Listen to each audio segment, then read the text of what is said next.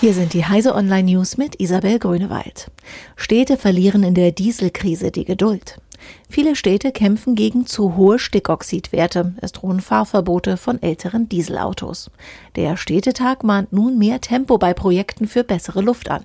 Bei dem Treffen von Bund, Kommunen und Ländern bei Bundeskanzlerin Angela Merkel an diesem Dienstag müsse ein Eckpunktepapier zur Verteilung der Mittel aus dem Dieselfonds beschlossen werden, mahnte die Präsidentin des Städtetages, die Ludwigshafener Oberbürgermeisterin Eva Lose. Darüber hinaus müsse der Bund Vorleistungen von Dienstag an auf die Förderung anrechnen. YouTube-App wird auf dem iPhone 10 benutzbar. Auf Apples neuem Top-Smartphone saugte der Videoclient von Google im Nu die Batterie leer. Zwei Wochen später steht nun ein Update bereit.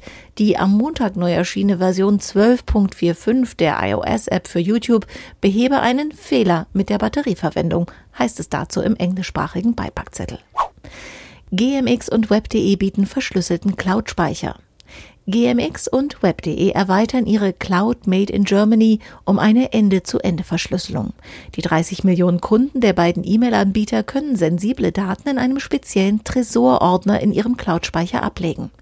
Die Nutzung ist kostenlos. Die Gratis-Accounts bieten 2 GB Cloud-Speicherplatz, der sich gegen Geld auf bis zu 1 Terabyte erweitern lässt.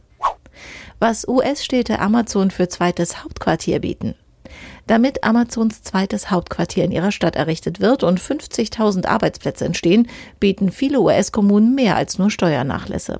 So hat Chicago dem Konzern angeboten, dass die bundesstaatlichen Einkommenssteuern der Beschäftigten im neuen Hauptquartier nicht an Illinois, sondern an Amazon fließen würden. Fresno in Kalifornien will Amazon eine entscheidende Mitsprache dabei einräumen, wie die zu entrichtenden Steuern verwendet werden sollen. Und Chula Vista in Kalifornien würde das Bauland im Wert von 100 Millionen US-Dollar zur Verfügung stellen und für 30 Jahre auf die Grundsteuer verzichten. Diese und alle weiteren aktuellen Nachrichten finden Sie auf heise.de.